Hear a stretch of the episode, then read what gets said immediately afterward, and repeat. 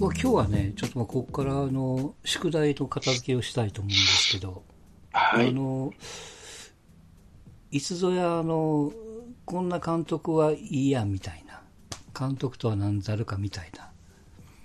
話を皆さんで、えっ、と、フォックストロットさんとラロッカさんかな、聞いてもらったときに、話をして、結局、まあ、ようわからんみたいな、なんかいろんな条件がくっつきすぎてっていう。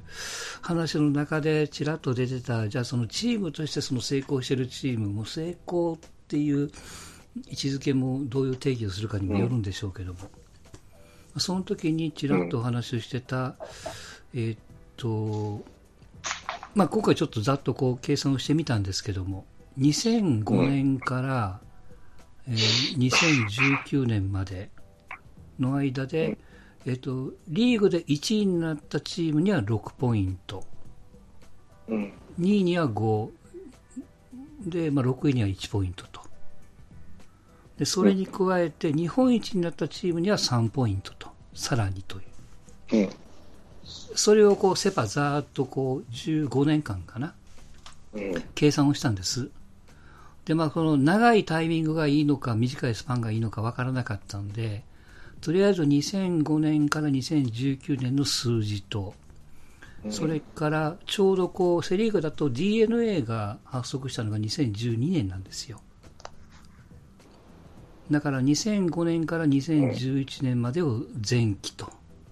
で、2012年から19年までを後期という分けて、うんさっき申し上げた同じポイントでガーッとこう組んだわけです。うん。そうすると、まあ、想像通りなのか分かりませんけども、セ・リーグからいきますけども、うんえっ、と、前期ですよね、2005年から11年まで。うん。えポイントが一番高かったのは中日なんですよ。うん。リーグポイントが37、えーそれからシリーズポイントが3ポイント、1回優勝してるんでね、日本一になってるんで、うん。で40ポイントと。で2番目が巨人、うん。えー3番目が阪神と、4番目ヤクルト、5番目横浜、6番目が広島って、あ、ごめんなさい、逆か。広島が5位で6番目が横浜と。まあそんな格好になるわけですよ。で、これがこう一転して、えっ、と、2012年から19年まで、えー DNA が横浜 DNA に変わった、えー後半の10年からだから、な8年間かな。うん。これでこう、えっ、と、同じようにこう計算すると、巨人が1番なんですよ。44点。2番が広島の35点。3番目が阪神の29点。4番目が、えっ、と、DNA の22。5番目がヤクルトの21と。6番目が中日の20点と。だから前期の1番だった中日が後期になると一番下に来るわけですよ。うん。で、これを投手で見ると、中日は前期の貯金があるから3番目になるわけですよね。要するに15年をトータルのスパンで見たらね。トータルで見たら3番目だけども、前期が1番、後期が6番と。うん。じゃあこの中日っていうチームがその成績一つだけ取ってみると、果たして成功してるって言えますかっていうことなんですよね。成績だとだけ取ってみての話ですけどね。うん。これどうなんですかね。うんまあまあ、予想通りというか、うん、ドラゴンズはもうか、監督次第だったというところと、電気後期足したらじゃないですか。うん全校期としたらジャイアンツね。そうそうそう。ねよくやりました、原辰徳さん、よくやりましたよ。うん全校期両方足したときに巨人、阪神、中日、広島、ヤクルト、横浜 d n a っていう順番になりますけどね。うん原さん20年、20年近くやってんだなと。うん巨人が見てみると、この15年で日本一が2回ですよ。うん。うんでもその2回だけじゃない、セ・リーグで。あ中日が1回か。中日が1回やってる。うん。だから3回だけだ。3回だけなんですよ、15年で。これよく話出ますけ3ど勝。12敗か。そういうことね。うん、だからセ・リーグがいかにこう減退してきたかと、ずーっとね。で、パ・リーグはやっぱりお金かけ出したかと。うん。そっちやともうお金というか、まあ、企業としてね、いろんなものを やり出したかっていうと、ね、これをこうどう見るかなんですけどね。うん、あのーせっかくせっかくなんで、こう画面って見れますか？うん、まあ、はい。見れます？はい。これがさっき言ってた順番なんです。この、トータル、前期、後期と。うん。下の方言えないかわかんないですけど。で、勝率別に並べるとこうなるんですよ。この、うん。えーっと、前期が、巨人の場合、前期が勝率が5割4分。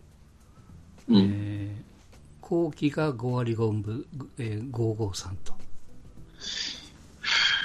まあまあ、プラス1ポイント。勝率だけで言うとね。うん。阪神が5割4分から4割9分と。だから、えーっと、5ポイントダウン。中日が558から466なんで、えー、なんぼ ?9 ポイントダウンと。逆に広島が440から539なんで、えーっと、9ポイントアップになるんですよね。でヤクルトが、えー3ポイントダウン。横浜 d n a が、えーっと、実は横浜時代と d n a 時代と勝率だけ見てみると、そんな変わんないっていう。うん。うん。ってことは、中日がいかに落ちてきたかってことやね。そうそう、中日が落ちた分、広島がその分上がってるっていうことを考えると、うん。まあ、阪神、阪神が。落ちた分、落ちた分、広島に行ってるわけやね。全部広島に集中してるんでしょ。あの、あそう落ちてるのは。そういうことかね。中日、阪神、まあ、ヤクルト、この3つが落ちた分が全部吸収しちゃったのが広島と。うん。うん、そこに負けてたのが勝ち出したと。まあ、d n a は変わらずと。うんそうなると、やっぱりこうまあ広島っていうのは、あの、成功してるんですよね、こう後期でずっと上がってきてるから、今のところは。うんうんここから先はちょっと分かんないですけども。うんうんっていう理解でいいんですかね？ジャンコさん、そうですか？どうなんですか？うん、まあ、チームとして見、チーム成績だけ見たらそういうことなん成績だけでねす、成績だけ。うまくも単純に。はい。うんで一方でそのじゃあこいつをこう気にしてるこれあの、えー各年代のこう前期はちょっとやらなかったんですけど2012年から19年までの、えー、と打率の、えー、とランキングの上位5名まで、うんうん。えー、とピッチャーは防御率の上位5名までと、うん。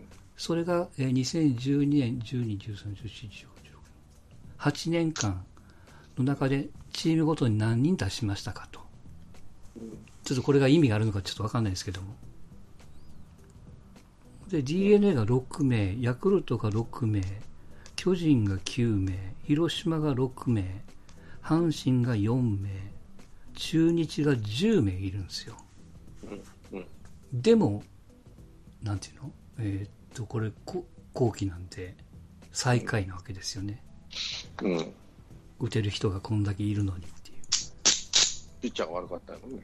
うん、で、ピッチャーがどうなのかっていうと、横浜が、DNA が3人、あの、延べね、うんヤクルトが2人、巨人が12名、阪神が、えっ、と、広島が12名、阪神が8名、中日が3名と。うんやっぱピッチャーですよね。まあ、しかも、まあ、名前を見ていただくと、14年の大野、19年の大野と、18年のガルシアはこれも移籍で阪神に移ってると。うん。うん。ってことを考えると、これからもしんどいよねってことになるわけですよね。うん。ピッチャーがもちろ揃ってないからね。もうこのこの人らだけで野球をやるわけじゃもちろんないんですけど、うんまあ、エース格と言われる人がね、うん。やっぱ軸になるピッチャーがいないと、それで優勝するってことはほとんど、まあ、最広島がちょっとその傾向あったけどさ、毎年エースが変わるっていうね。うん、うん。で広島がその後半えーの野村助がいて、ジョンソンがいて、マーキンがいなくなった後ね、うん、だから今、その大瀬良ジョンソンがまあ核になってるっていううん。ことですよな。で、そのジョンソンも良かった。一昨年はあんまり良くなかったのかな。去年か、去年はあんまり良くなかったのかな。うん。うん、まあまあ、でもその前は3点の前,、ね、前後でやってるから、まあまあですけど、そうなってくると、やっぱりエースがいないチームっていうのは優勝はしないってなると、うん、じゃあ大野雄大か、ドラゴンズでや。そうね。うん。それがどこまでやれるのエースの活躍をしたりしなかったりやからね、あの人は。うんエースいなくて優勝するしたってあんまり聞かないけど、阪神ぐらいか。85年の。まあ、あれはもう、異常異常に、異様に打つ方が頑張っちゃったからね。うん。そんなチームになりゃいいけどさ、って話やわね。うん。だから阪神なんか本当分かりやすいんですよ。このセ・リーグ、打率見ても、入ってるメンツがマートン、福留、糸井ですよ。うん、おじさんばっかり。うんで、マートンがいない、福留、糸井もこれからも加工するばっかりやからね。うん。だからせめてこう若い子が入ってこんといかんっていうところ。えー広島も実は、まあ、上がってるメンツから考えると、丸がもう巨人に移ってると。うんこれ鈴木誠也がいなくなったらしんどいよっていうところですわな。うんうん。巨人の中に行かれたものならたまったものじゃない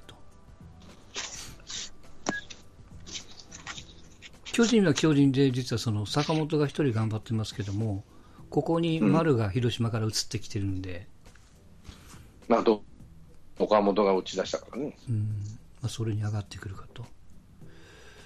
ヤクルトは、まあ、山田哲人、うん、青木、まあ、青木もちょっともうね、年齢のこともあるんで、やっぱこう山田哲人が動いたときにまあどうするのかと。DNA は、まあ、筒香がいない、えーロペスももうだいぶ年齢のことがある、まあ17年の宮崎が、まあ、これ打率だけのことですけども、うん。もっと頑張ったことを考えるとね、やっぱこう軸は欲しいよねと。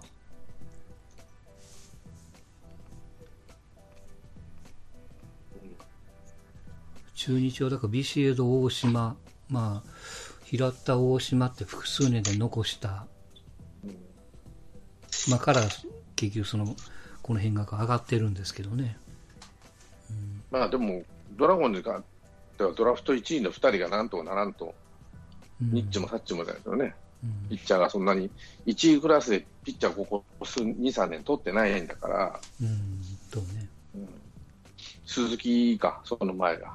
うん。でしょ？そうすると、この2人がちゃんと打てれる、レギュラーで張ってもらわなあかんけど、まあ、石川はまだ分からんけど、ネオはちょっと厳しいんじゃないかな。だから、うん。センター守るしかない。間かかるってことですわな。うだからショートで取ったつもりが強打が強打を抜ければせんしね、うん。うん。そういうとこじゃねえかなと思うけどな、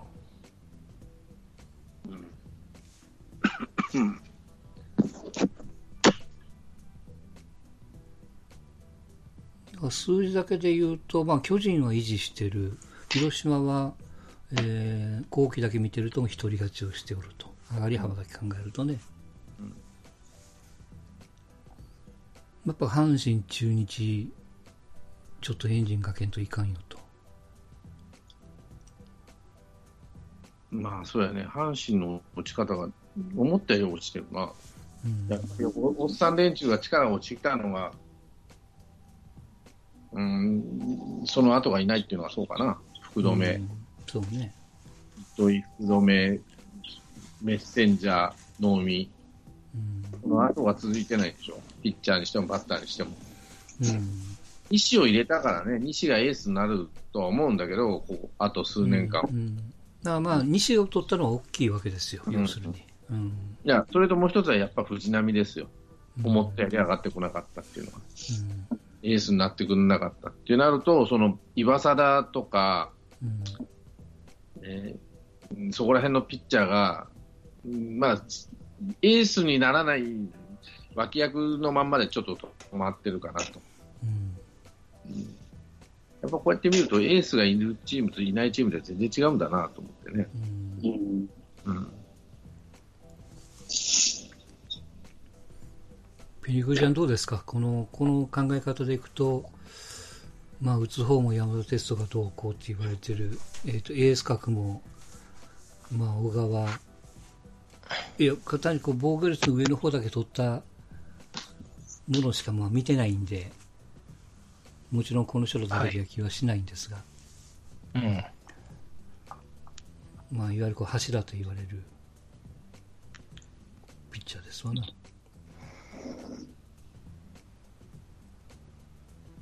まあ、野手は村村上？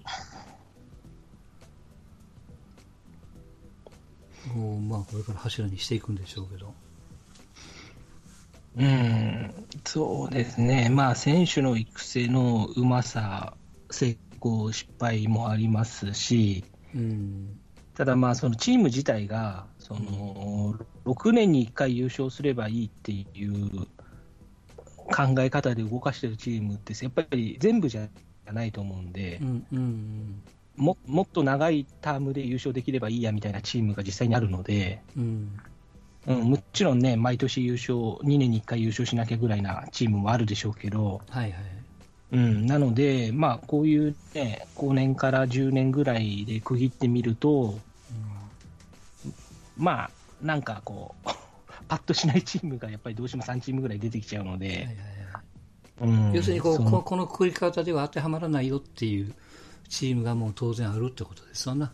まあ、その、うんパパッとしない、例えば3チームの中でも、うん、こう、ね、ううまく回して、こう、時折輝くチームと、ずっと低調なチームと、うん、まあ、上がったり下がったりのチームとみたいな多分傾向の差はどうしても出ちゃうと思うので、うん。うん、そういう意味では、ただ横浜はね、数字、勝率とかは変わってないですけど、うん。あの収益は相当前期と後期で変わってるはずなので、うん。そういう意味では逆に、もちろんはいうん、横エエンタメって意味では横浜がもしかしたら一番勝ってるのかもしれないですしうね。んまあ今これ見てるのは成績だけやからね。うん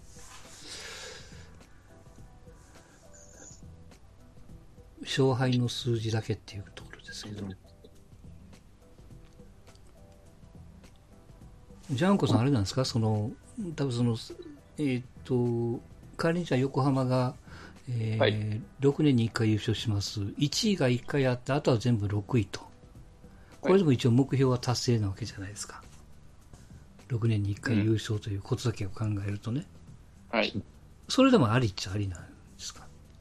ありっちゃありなんでしょうね、多分。うん。まあ難しいのは、その、成績だけで見ればありなのかもしれないですけどね。うん。まあ、その、経営とかもろもろ、いろんなことを含めると、はい、はい。6位はね、あの、5年連続続くっていうようなことが成功かっていうと別に成功じゃない気があするし、要するにその観客動員数にも当然影響が出てくるだろうし。うん、だし、そんな、まあ、こんそんなことあるんですかね。そんな、ヤクルトが優勝した時も最下位でしたっけ？前年、確か。最近の2013年でしたっけ？えっとね、ヤクルト15年で、そうですね、前年が最15下位だった。これ見てもらっていいですかこの順番なんですよ。5年から、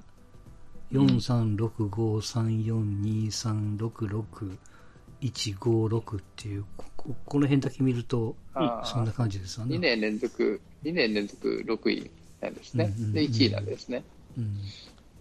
まあ、つまり相手を油断させるっていう作戦ですよね。その後5、6だからな。広いっちゃ広いな。また元に戻るっていうね。で、26ってくるから、そらね、そらそうなるやろっていう。まあ、目指すべきもうスタイルじゃないような気がしますけどね、さすがに。うん、なんぼね、6年に1回、10年に1回優勝する方針だったとしても、ここまで、ここまで 最下位が続くようなシーズンだと、なんか、そもそもの計画大丈夫なのって問われそうな気がしますけどね。さっきのそのページクジがちらっと言ったその DNA に変わってから6556、まあ、4年きつかったですけど、3342と、とりあえずその、うんと B クラスの下の方からとりあえず脱出して、まあ A、A、A クラスの後ろ、B クラスの頭みたいな。こっちの方が目指すべきスタイルなんじゃないですか。どっちかっていうと。これがなんか正常な、強くするためのうん。正しい手を打った時のこう、うん。だからこそ客も入ってるし、キャパも、何？その、えっ、と、うんと、観客の率も90何パーセントで溢れてるから、うん。ね、あの、サイドの席を作って、プラスの方にどんどん触れてますわな。あれ、横浜って何万人入るんでしたっけ ?3 万人ぐらいですか？3万人ちょいじゃない ?3 万人入ったかな入るか入んないかってことか。うん、そうね。うんうんうんなおさらあれでしょうね。あの、スイッチじゃないですけど、取れないからって言って、チケット買う人の、ね、うん。購買意欲も湧くから、ちょうどいろんな意味でいい方向に。うん、言ってんでしょうねまあ言ってるんでしょうん。うん。まあ、横浜、あの時の横浜を買い取ってここまで来てるってことは大したもんなんじゃないですか。うん買い取る直前に6、4年、結構ここでも6年、いそうそう、4 4年連続6位でしょ。ああ、そうやね。ね、ソフトバンクがホークス大英から勝った時は、もうガチガチの上昇チームで勝ってるわけですからね。うんスタートが違う変わけだかららやね。うん、そうそうそうそう。何回を買ってるわけじゃないもんね。うん。まあ、ゆ20、20丸じゃないですかね。DNA は。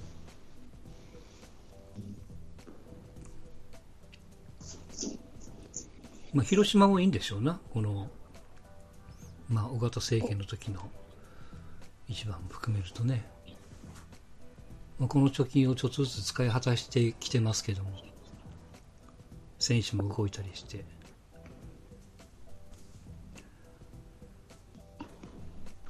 そうですね。うん。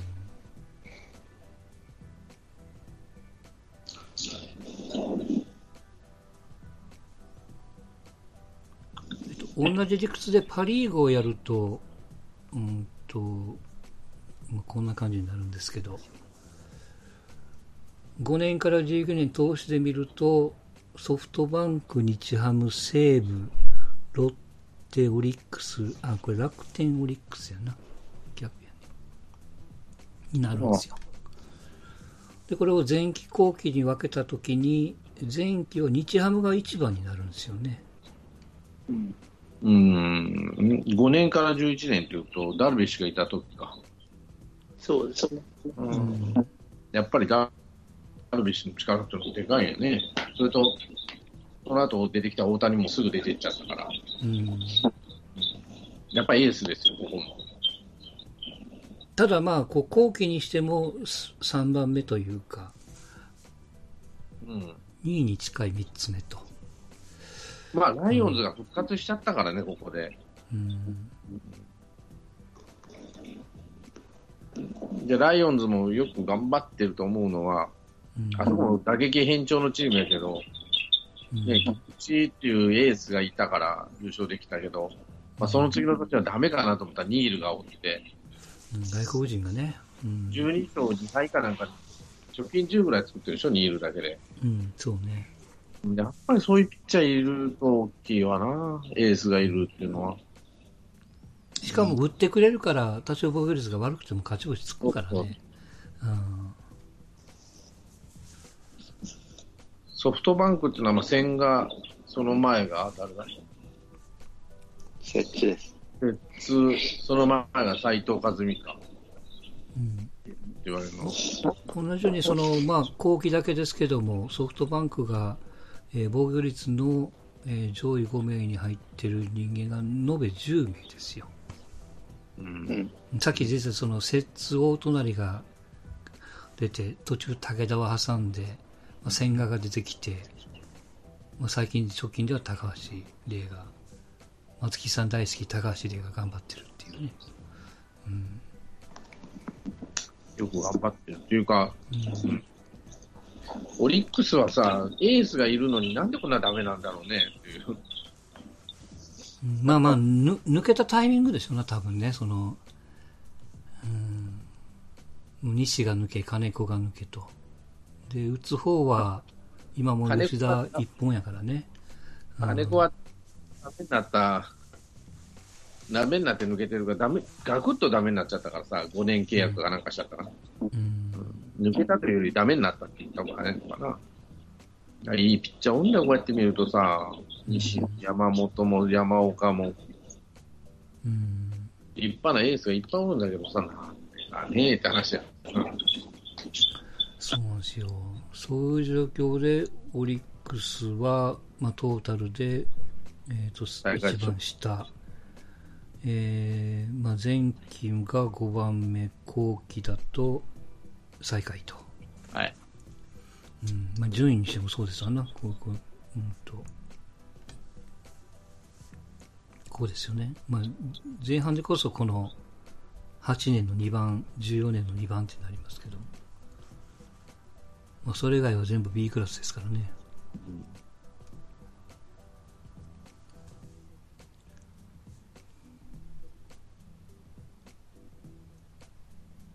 まあ、それこその、まあ、ジョーンズなんかも、まあ、1年、2年というかね、も短期のあれですから、吉田正尚がいる間に、やっぱもう一本打線にも軸が欲しいだろうし、だから、ジョーンズがその役割で今年、うん、西武のニール的にみたいなね、そうそうそう。うん、まあ、働きをしてくれればいいんでしょうけどね。まあ山岡と山本っていう大エースがおるからさ、あと抑えとか、まあね、二人の大エースとか、いいピッチャーお二人おるんだから、そこ軸に回して、あと、なんとかして、こう、ジョーンズでっていうのは、戦略としては悪くないと思うんだけど、うんうん。今年の、要はカンフル剤的なところでさ、1年、2年でなんとかしてるっていうところし、うん。そうすると、何が悪いって言ったら監督しかないじゃん。って話になるわけよね。うん。まあ、経営と監督だからね。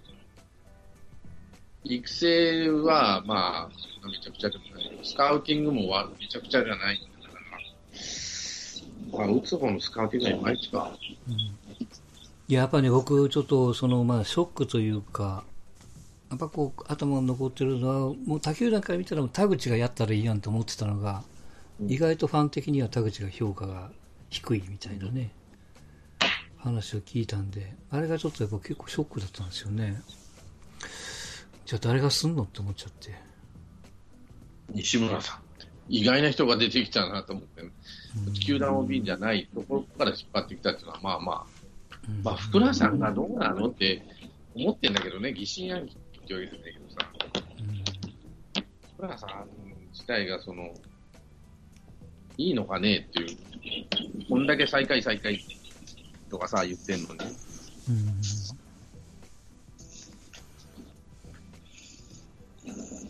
まあ、よほど、あの、フロントにめでたいんじゃないっていう感じ？あのうまく理由は取れてんじゃないって話？まあ、あと比べるのは楽天ですわな。当然、こう前半はしんどかったですけども。まあ、この2017年3位、えー18年は最下位でしたけども、きょ去年3番目と。まあ、これが、うん、どういう兆しになるかですわな。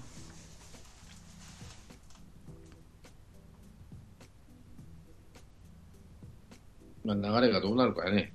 出たり入ったりするから。ここで見ると、選ピッチャーは楽天は、まあもう則本岸ですよ。岸も結構年齢いってますけどもね。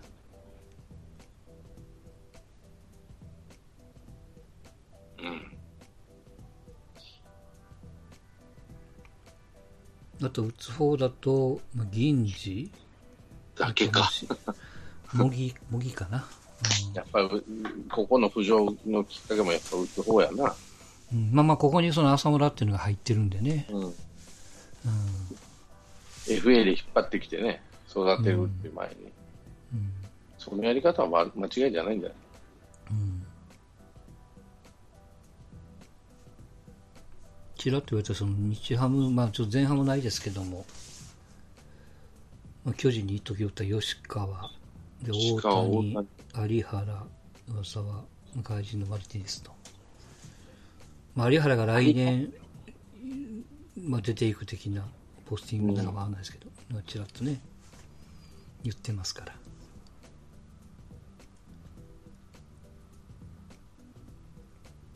まあ、西武も一緒です。あの先ちらっと言われてました。菊池雄星がいなくなって、まあニールがおるから持ってるっていうね。うん。だからピッチャーばっか取ってんだよ、ここ最近ね。うん。すごいね。岸抜かれて、菊池雄星抜かれて、浅村抜かれて、まあ、秋山がいなくなってと。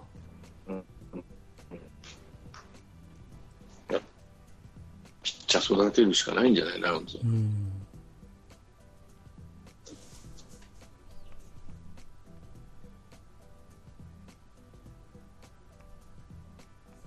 れ、成績的にいくと、やっぱり12球団で見たときに、一番うまいこと言ってるのは、やっぱソフトバンクなんですか？うん。うん。まあ、まあ、まあ、基準的にはそうなるんじゃないですかね。うん。そうやね。うん。ソフトバンク、ジャイアンツ、ライオンズ、カー、カープ、勝ち組、負け組っていう分け方すると、このパターンかな。うん。負け組で言うと、阪神、中日、ヤクルト、ロッテ、まあ、うんオリックスと。で、まあ、楽天はまだ勝ちでもなきゃ負けでもないって感じだし、d n a もどっちかっていうとその部類かな。でも、楽天4割8分1厘なんだろうね、しょうよくよくなったとしても。うん。まあまあまあ、これはその8年のトータルやからね。うん、だから前が悪すぎたっていうところがあるから、いよく見えるかもしれんけど、うん。そうやって見ると、大したことねえんだなって。ただそのお尻の上がり方だけ考えると、さっきの横浜と、まあこの勝率だけではこう見えない部分はありますけども、上がり気味ではあるけども、例えばその数字的に見て横浜とオリックスって前半後半それほど変わんないよねって言いつつも、DNA は上がり調子になるわけじゃないですか。でオリックスはもうずっと低空飛行が続いてると。まあ、リーグレベルもあると思いますよ。うん、あ、まあまあそうかな。うん。うん。DNA が、まあまあ、パ・リーグに来てってなって、同じような上り調子できるかっていうと、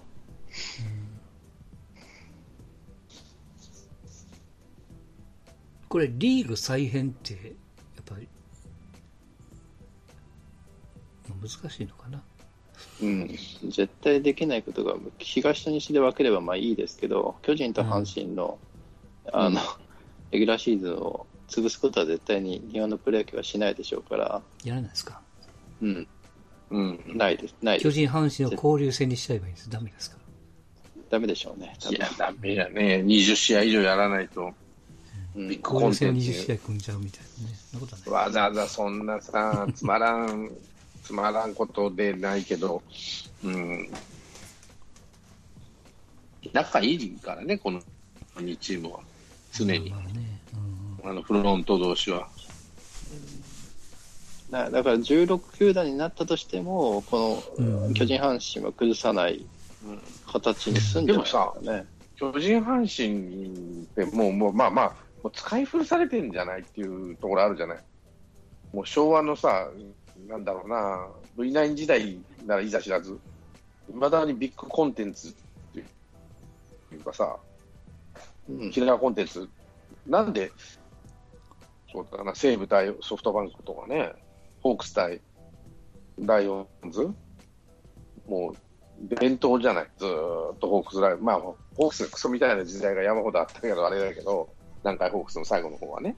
まあ別に極端な話だったら今の今の巨人、阪神が別に素晴らしいかとかはどうでも多分よくて、プロ野球創成時に巨人、阪神ってのは輝いてたから、そのその名残で言われてるだけで、それは、でもそれが80年間続く、80年前の。話だよ。いや、あとはあれですよ、僕、マスコミの努力だと思いますよ。うんうんそう努力。状況を維持してるという。うん。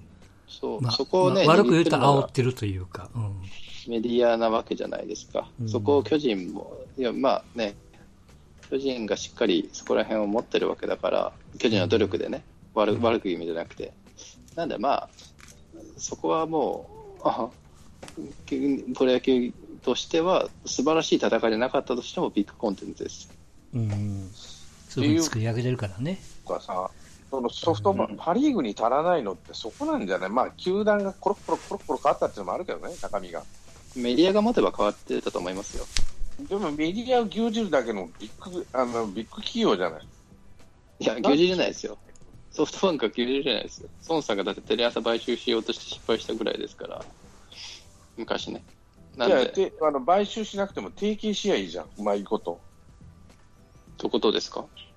だから提携して、自分のところでさ、うまいことどこ提どどこ携すればのどこのテレビ局と提携するんですか？テレ朝？でも、テレビ朝日でも、フジテレビでも、どこでもいいんだよ、TBS でも。わざわざフジテレビヤクルト持ってるのに提携しないでしょ。うん、だからヤクルト持って、だから TBS ならいいんじゃない？あの、抜けた後で。なんでやらないんだろう。パ・リーグだから、相手されないのかね。って思ったよ。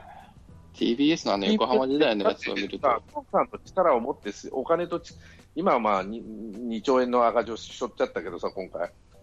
あの、なんだろうな。やろうと思えばできるじゃんと思うわけ。市場化に乗っけてくれと。ソフトバンク。テレビ局はうまみがないでしょ。ねまあ、まず BS からスタートしててもさ。で、それで煽りゃいいじゃん。西武ライオンズとの戦いを。BS でおったっちゃ別に高橋入れてるでしょ。そこでうまいことやればいいんで。